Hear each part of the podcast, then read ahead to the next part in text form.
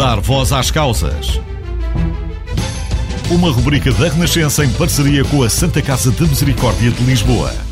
Se já está a viver sozinho, sabe perfeitamente como são difíceis os primeiros meses. Para quem sonha dar esse passo, certamente que já pensou nos prós e nos contras. Há uma casa para gerir, contas para pagar, roupa a tratar, refeições a fazer e tudo isso nem sempre é fácil. Muitas vezes a solução está numa chamada para os pais ou para os amigos mais experientes. E quem não tem esse suporte? A Santa Casa da Misericórdia de Lisboa tem uma resposta para este problema. Chamam-se apartamentos de autonomização, casas que albergam jovens em dificuldades, desde os que vivem em instituições aos que perdem a residência dos pais. A jornalista Filipa Ribeiro esteve num desses apartamentos. Conversou com dois jovens, um que ainda está lá a viver e o outro que passou por lá e que já vive sozinho. Nenhum dos dois consegue imaginar como seria dar esse passo sem qualquer apoio. Obrigado. Chegamos ao apartamento onde vive Douglas Silva. Tem 21 anos, veio para Portugal há seis para viver com a mãe, até que algo inesperado acontece. Tivemos com a mãe nove meses ali em Sacavém. Entretanto, a mãe foi presa, encontra-se presa até hoje, está para ser transferida para o Brasil. Douglas e o irmão acabaram numa instituição da Santa Casa, onde estiveram três anos. Na altura, eu puto, chegado do Brasil sem conhecer nada em Portugal, tinha 15 anos, foi, eu diria que foi a altura mais difícil. Pronto, uma pessoa vem do Brasil não está à espera que isso aconteça, não é? Por ter bom comportamento, rapidamente recebeu a proposta de ir viver com o irmão para um apartamento. Lá na instituição sempre me foi meio que semeado que eu viria para cá. Eles sempre me disseram: Olha, pronto, tu és um puto que estás aqui, estás assim um bocado à frente dos outros, né? Isso não é me gabar, mas sempre foi o que eles disseram. Quarto do meu colega Francisco. Este aqui é o quarto do meu irmão. Este aqui é o meu quarto, o quarto mais giro de todos e também o mais organizado. Douglas Silva, que nos faz a visita guiada, estuda recursos humanos. Apesar de ter sempre sonhado com os apartamentos de autonomização, conta que nem tudo foi fácil. Na instituição a gente não gera o dinheiro, eles davam uma mesada. Aqui não, eles transferem o dinheiro todo para conta e o dinheiro não pode acabar porque senão fica sem dinheiro, não é? E pronto, essa foi a coisa, foi o choque assim maior. Também o segundo seria o fato de na instituição, pronto, tu acabas por viver com muita gente, não é? Com mais 13 e aqui eu vivo com mais 4. Todos os jovens que entram neste processo recebem uma mesada de cerca de 300 euros, valor que pode variar. O acordo que fazem é pagar contas e terminar o mês com poupanças. Um bom exercício para a vida adulta que Douglas Silva não sabe como seria se não passasse pelo processo. Se tivesse saído da instituição para uma vida onde já teria todas essas responsabilidades, não teria o apoio deles, acho que a coisa teria sido mais complicada. Muitos jovens também depois acabam por sair de, de Portugal. Um ex-colega meu lá do, do hotel foi para, foi para a Espanha.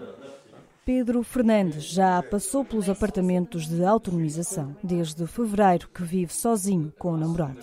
Honestamente está a ser melhor do que aquilo que eu estava à espera. Eu, quando entrei para, os apartamentos, eu tinha um grande, grande problema de, de gastos. Eu gastava o dinheiro todo nos primeiros 4, 5 dias do, do mês, né? mas na descontra. Uh, levei muito na cabeça, comecei a crescer um bocadinho, comecei a, a fazer mais. comecei a controlar mais nos meus gastos e até hoje eu faço a poupança que, que sempre nos ensinaram. Ao contrário de Douglas Silva, Pedro Fernandes nunca esteve numa instituição. Viveu sempre com a mãe. Devido a problemas na escola, era acompanhado pela CPCJ. Em 2020, ano da pandemia, a mãe ficou desempregada e foram despejados de casa. Eu aí já estava mais conformado com a, com a ideia. Um, e quando eles disseram, nós vamos, acho que vai haver uma vaga agora recentemente, uh, vamos tentar com que tu vás para lá. E felizmente a vaga surgiu e eu fui escolhido para ir para, ir para lá. Entram jovens e saem adultos. Os apartamentos de autonomização não se trata apenas de casa, são também bússolas para casos que à primeira vista pareciam perdidos. Para além de todos os ensinamentos da vida adulta, estes jovens têm também a oportunidade de aprofundar os estudos enquanto estão nestas casas. Os apartamentos surgiram como uma necessidade, assume António Santinha, coordenador deste projeto, que esteve na Renascença em conversa com a Sónia Santos. Bem-vindo, António, bem-vindo aqui à Renascença. Neste momento existem 16 apartamentos, não é? Eh, de autonomização em Lisboa que albergam jovens que estão a entrar na fase adulta. Como é que surgiram estas casas?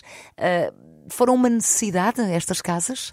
Uh, sim, elas são uma necessidade e são uh, decorrentes também da Lei de Promoção e Proteção de Crianças e Jovens e, e, que, no fundo, permitem que as crianças, no final do seu acolhimento residencial ou, ou outras crianças, possam usufruir destas estruturas residenciais, que são pequenas casas, são apartamentos com três, quatro uh, vagas e que permitem que os jovens, a partir dos 16 anos, possam fazer o seu percurso de autonomia. Como é que estes jovens são escolhidos?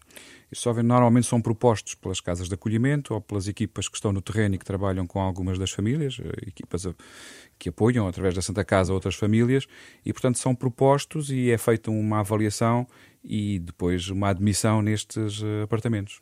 Portanto, e a ideia depois é uh, dar asas a estes jovens uh, e que enfrentem da melhor forma a vida lá fora, digamos assim, a vida adulta. Sim, tem sido uma aprendizagem, mas essencialmente é, é de facto a, a, última fase em que nós percebemos que é possível que algumas destas crianças com percursos de vida um pouco mais complicados possam depois chegar à idade adulta e terem uma capacidade suficiente para uh, deixarem de estar dependentes e passarem a ser autónomos e contribuintes. No fundo, é aquilo que precisaríamos. Como é que sentem isso? Como é que se percebe uh, isso? Para nós que, que, estamos há algum tempo e que acompanhamos já há muito tempo algumas destas crianças, é, é uma coisa muito pessoal e muito vivida. Uh, na relação com cada uma destas eh, crianças e jovens e, e, portanto, eles são para todos nós uma grande, uma grande referência, acima de tudo. Quantos jovens já ajudaram? Quantos estão neste momento nos apartamentos? Quantos já estão lá fora? Conte-nos tudo. O, o, parque de apartamentos, neste momento, da Santa Casa da Misericórdia, tem 16 apartamentos e tem uma capacidade para 50 jovens em simultâneo.